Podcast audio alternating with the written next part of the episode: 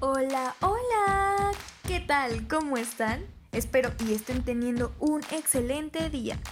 Bienvenidos al programa La Humanidad, el ser para hacer. Y pues bueno, en el capítulo anterior estuvimos hablando sobre el reclutamiento y sus tipos. Ahora les voy a comentar acerca de la selección. Vamos a comenzar.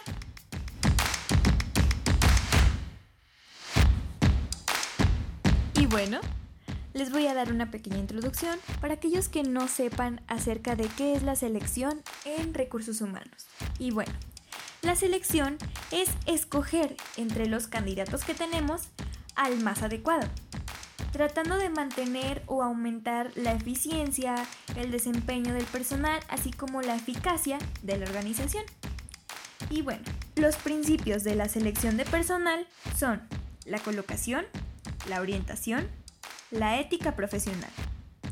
La colocación es si un aspirante no posee los requerimientos que se necesitan para un determinado puesto, es trascendente determinar si su perfil puede corresponder a otro puesto de trabajo dentro de la empresa. Orientación. En caso de que no sea posible aceptar a un candidato, es responsabilidad social del seleccionador dirigirlo hacia otras fuentes posibles de empleo, ya que los candidatos han proporcionado su tiempo y esfuerzo en el proceso de selección. Lo menos que se puede ofrecer es orientarlos. Y la ética profesional es que implica una serie de decisiones que pueden afectar la vida futura del candidato y de la empresa. Si no es aceptado, pues si se le coloca en un puesto o trabajo para el cual no tiene habilidades o para el cual tiene más capacidad de la necesaria, pues esta circunstancia puede convertirse en una fuente de frustración para el candidato y minar su salud mental. Y bueno, pues ya estoy tratando estos tres puntos en un, en un escenario más personal, más de experiencia, pues por ejemplo, en cuestión de orientación, cuando una persona pues ya no se puede aceptar en ese puesto, debes de por lo menos pensar si en alguna otra área de la empresa puede funcionar. De verdad, que ya no quede en ti como reclutador este el no aceptarlo en la empresa. Y pues como ética profesional, el reclutador tiene que tomar unas decisiones que pueden afectar este tanto al candidato como a la empresa. Si por ejemplo la persona que contratamos es una persona pues que no cumple con los requisitos, pero por no hacerla sentir mal la contratamos, esto a la larga pues o en corto plazo también puede traer muchos problemas a la empresa, tanto como en la eficiencia como en la eficacia de la misma, en el producto que se realiza o el servicio que se proporciona.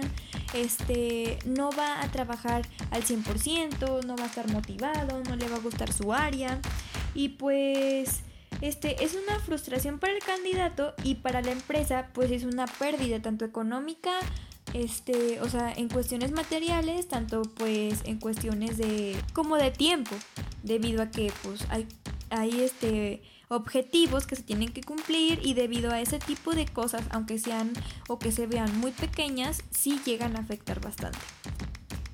Ahora, el proceso de selección técnica. El proceso de selección técnica viene siendo lo siguiente. Hay una solicitud de empleo que consiste en un formato en donde se piden datos diversos como su nombre, domicilio, teléfono, escolaridad, empleos anteriores, etc. El currículum vitae pues es la historia de vida. Debe de priorizar, seleccionar sus datos personales, académicos, laborales.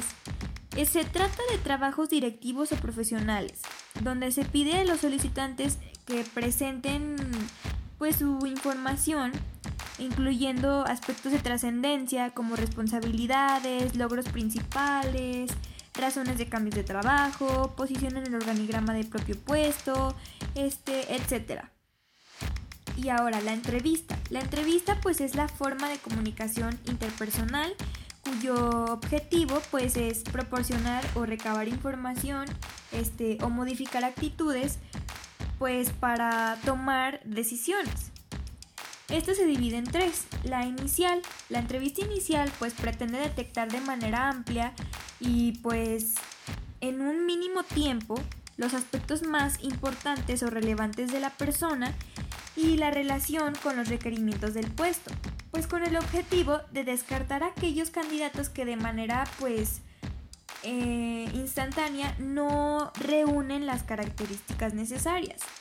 Y luego seguimos con la entrevista técnica. La entrevista técnica pues se realiza con el responsable del área en la cual se localiza la vacante, pues con el objetivo de explorar los conocimientos, experiencias y habilidades que si éstas corresponden en forma realista pues a las necesidades del puesto.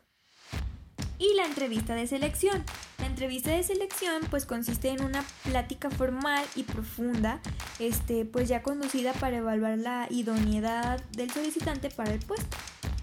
Entonces, bueno, la entrevista inicial ya en un foco más personal, la entrevista inicial pues es para conocer a la persona, para ver en un mínimo tiempo posible, o sea, de manera rápida, pues qué aspectos son los más importantes de la persona eh, y si de verdad pues se relaciona con los requisitos que estamos solicitando.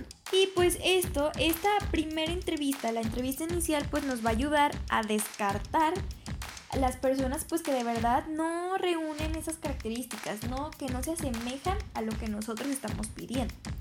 La entrevista técnica pues ya es con el responsable del área que pues está solicitando la vacante, ¿no?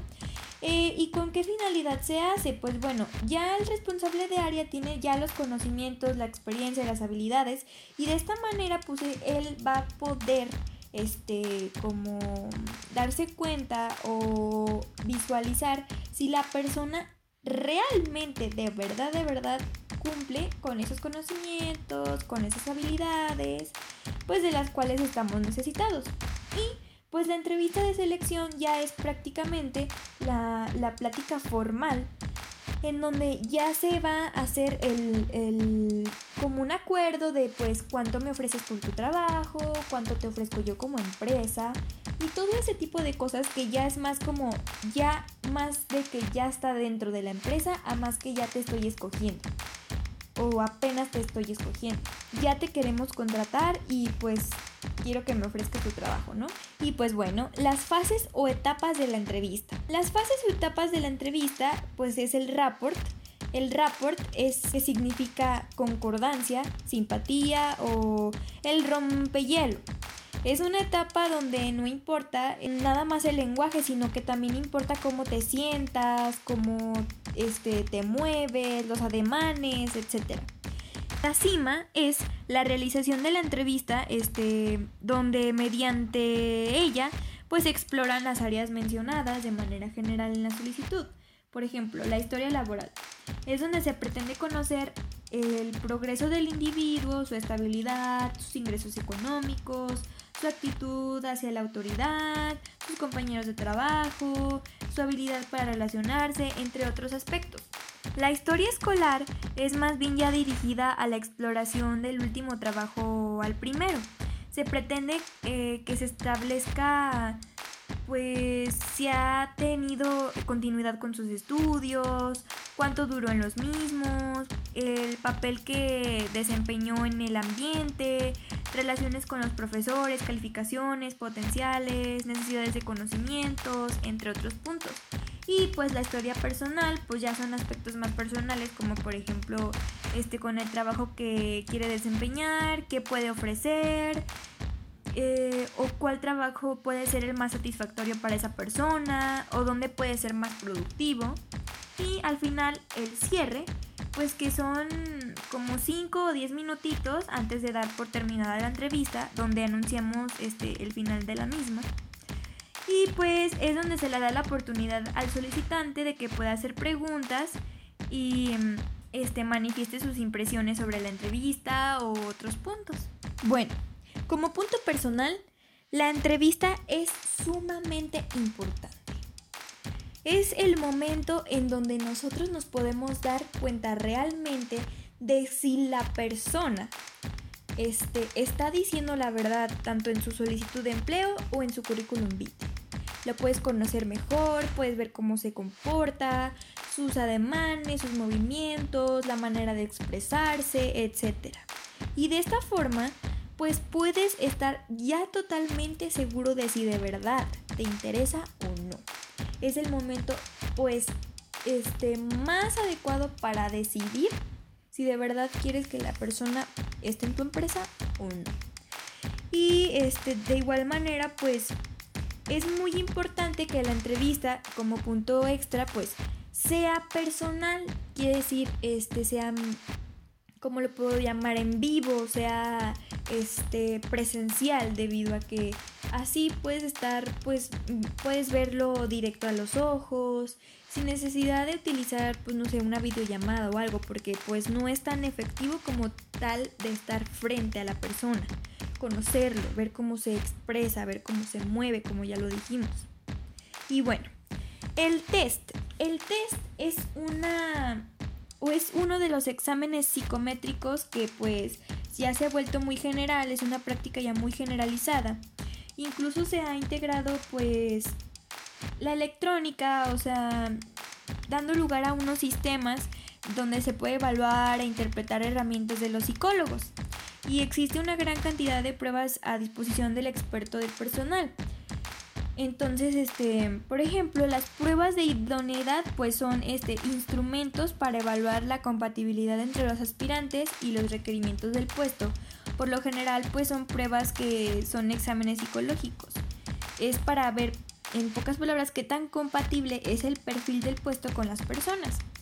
Los centros de evaluación. Los centros de evaluación pues es cuando algunas veces las empresas recurren a centros especializados en donde determinan en base a una serie de pruebas diseñadas para deducir los comportamientos este, de diversas situaciones del candidato, o sea, cómo actúan las personas ante ciertas situaciones. Y luego, simulacros en ejercicios de charola de entradas y salidas. Esto es que se le presentan al candidato algunas situaciones típicas del ambiente de trabajo en donde él puede tomar la decisión o, para ver cómo reacciona, cuál es su comportamiento. Simulacros en ejercicios de charola de entradas y salidas. Prácticamente es cuando se le presenta al candidato alguna situación típica del ambiente de trabajo que le sirve para analizar los comportamientos y las tomas de decisiones. Y bueno, la que sigue es prueba práctica. Cuando se trata de puestos técnicos o especializados, pues es más frecuente solicitar al candidato una demostración de sus competencias. Y el examen médico. El examen médico, pues es conveniente que el proceso de selección lo incluya debido a que pues existen poderosas razones que llevan a la empresa a verificar la salud del futuro personal. Desde el deseo natural de evitar el ingreso de individuos que puedan padecer alguna enfermedad contagiosa y que van a convivir pues con el resto de los empleados, hasta la prevención de accidentes. Y pues bueno, ya de forma más personal, este, pues solamente hacer énfasis en los simulacros en ejercicios de charola de entradas y salidas, porque muchas personas pues no, no logran entenderlo. Las, la charola de entradas y salidas quiere decir, por ejemplo, que le dan, hacen una prueba a la persona candidata en donde le ponen eh, algunas situaciones este, para ver cómo va a reaccionar o qué decisión va a tomar ante cierta situación. Y pues bueno, la prueba práctica pues es la que comúnmente pues la mayoría de las empresas pone, que es este eh, poner a prueba a la persona haciéndolo a, este que desempeñe la actividad o que les demuestre cómo es que lo hace y pues el examen médico pues súper importante. Eh, no todas las empresas lo, llevan a, a, la práctica, pero yo creo y considero que es muy importante que se lleve a cabo y más en estos tiempos de pandemia debido a que cualquier persona que llegue a estar contagiada o cualquier cosa, en ese momento se puede descartar o se pueden tomar las medidas necesarias. El análisis socioeconómico. Pues el análisis socioeconómico se hace con la finalidad de corroborar la veracidad de la información que nos proporcionan en la solicitud de empleo y en la entrevista. O sea, este, pues si una persona nos está pidiendo mucho dinero y pues vemos que es rica, hija de millonarios y todo este asunto, pues no tiene mucho caso que pues se le paga demasiado.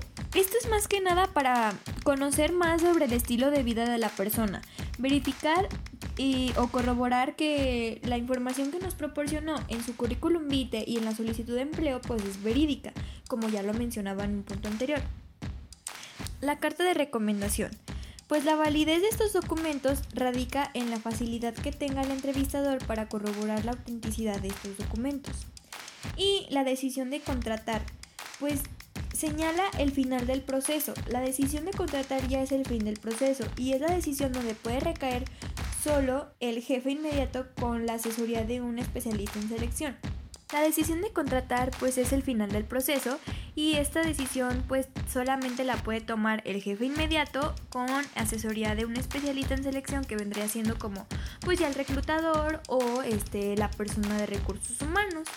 Eh, esto con la finalidad de pues que la decisión sea una decisión formal, una decisión bien establecida, bien fundamentada. Y pues bueno, en el siguiente capítulo te voy a hablar sobre la contratación, un punto muy importante de recursos humanos. No olvides estar al pendiente de nuestras redes sociales.